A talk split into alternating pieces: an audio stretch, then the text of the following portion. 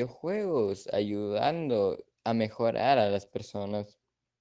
Jugar videojuegos es una actividad muy positiva para la actividad cognitiva y el desarrollo de habilidades y destrezas fundamentales para el día a día de las personas mayores, según David Curto, responsable de la Dirección Asistencial de Sanías Mayores.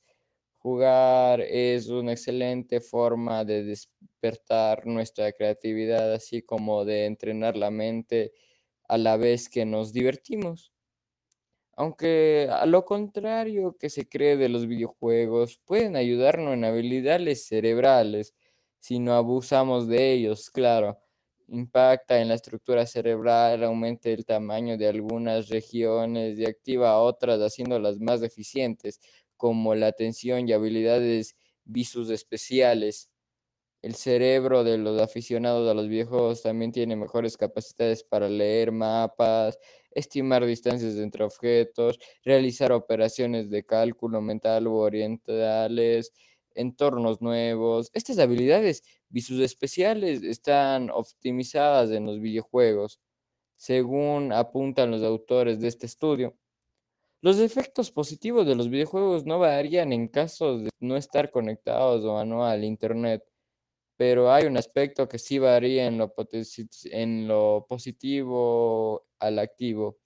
De hecho, la adicción a los videojuegos se denomina Internet Gaming Disorder, porque son los juegos a través del Internet que más capacidad adictiva tienen, ya que es los juegos online normalmente no están hechos para terminar en un lapso muy corto sino están hechos más para divertir y que los jugadores pasen un gran tiempo en ellos, no haciendo que la gente se vuelva adicta o necesite estar jugando constantemente estos videojuegos, obviamente.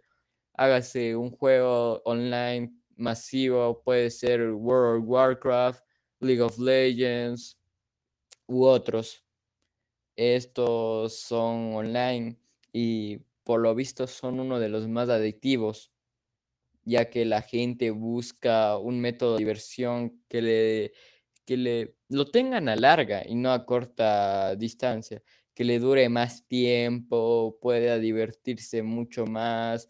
Eh, digamos que en estos juegos, por haber misiones prácticamente ilimitadas, siempre hay una nueva misión, siempre hay un nuevo objetivo en los juegos online.